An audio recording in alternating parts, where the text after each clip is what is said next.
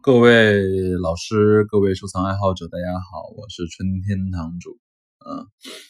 今天我想聊的一个话题是，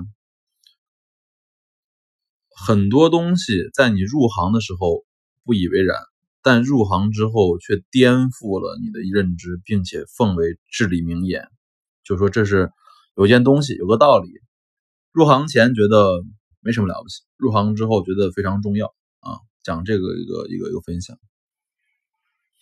然后我我直接来说我自己的感受，就是当我几年前吧，我入行的时候啊，张培老师就跟我说过一句话啊，这句话我也慢慢的念给大家听，叫做学词三年，口出狂言，再学三年，不敢妄言，又学三年，哑口无言。啊，这句话其实我现在觉得真的是非常经典的一句话啊，因为当时张培老师跟我说这句话的时候，我确实是非常的不以为然，因为我觉得自己聪明啊，我天赋也足够高，我观察力也足够强，我有足够的审美品味和家庭条件，而且我的学习能力也比较好啊，我觉得这东西瓷器嘛，学起来应该挺简单的，所以在入行的第一年左右吧。然后你已经其实掌握了大量的鉴定技巧，而且你多次的已经成功的买入卖出之后，你确实感觉到明清瓷器啊，尤其是清代瓷器非常容易。从顺治到民国的所有瓷器，从民窑老朴到三代官窑，你都敢点评和鉴定，而且很多东西自己确认起来，那都是非常的有底气，觉得自己的鉴定、自己的买卖一定是非常靠谱，一定是真的啊，一定是啊，让客户能够。非常的信服的东西啊，就是卖起来很有底气吧。然后后面疼到第二年、第三年的时候，你突然会因为某件东西，或者某个人跟你说了点东西之后，你突然发现自己的眼睛瞎了啊！这话其实并不是吹牛，我自己曾经就有过这种深刻的感受，因为突然有一天，你通过很多途径。不管是自己反省，还是别人告诉你，还是别人怎么说，还是最后，呃，客户来找回来，你才会发现，原来很多当真品卖出去的东西，啊，是有问题的，是仿品，而且他们那些仿的那些特征和你的当认为的特征都是极其相似。你现在反过来再看，觉得，竟然自己有这么多的知识漏洞，所以这种感受直接就击溃了你的知识体系。而且你也发现了很多原来你认为是靠谱的卖家、靠谱的老师，其实本质上是坏卖家、坏老师，他们有意或者无意的卖了你很多假货给你。于是整，于是这个时候，你的世界观、你的价值观、你的鉴赏观都会瞬间崩溃。而其实知识体系和社交体系的价值观重建本身是非常困难的。这时候你就会有两个选择。继续坚持卖老货，还是走向国宝帮？因为你的价值观在这时候你突非常的迷茫，你发现自己的眼睛竟然这种东西都看不出来了，也突然失去了某种底气和信心啊！这时候你非常的容易走向国宝帮的世界。然后我也再继续往下说，就是其实我现在整体看下来，就是明清瓷器的鉴定啊。我都不说明代瓷器了，就清代瓷器的鉴定，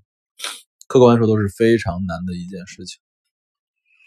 因为你的眼力的这个范围呢，会走到一个严、宽、严、宽的鉴定尺度的无限循环中，然后根据你的眼力的不断提升，你的你在严宽的这个尺度中不断的摇摆，然后最终你确认了一个鉴定口径。啊，这就是你认为的真品口径。这句话可能我要再理再给大家讲一下。其实鉴定本身就是个评分体系。一开始你认为这东西从器型、胎质、釉面、彩画法、老化痕迹中，你打出了一个八十五分或者八十七分，然后你认为真品应该综合看起来应该有九十分以上，所以认为它是假的。但是你又通过很多经历验证，发现其实八十七分的、八十六分的也是其实是真品，所以你的评分又往下移，对，然后最终你确认可能综合下来，这个权重算下来之后，可能八十七分左右都是真品。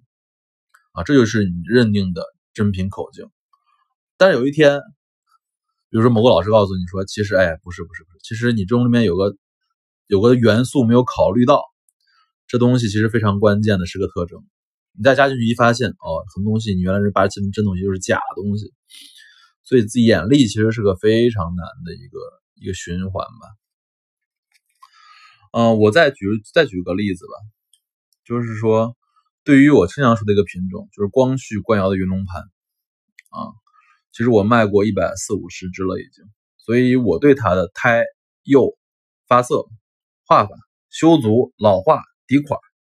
你都有大量的数据库在参照。所以你一旦这个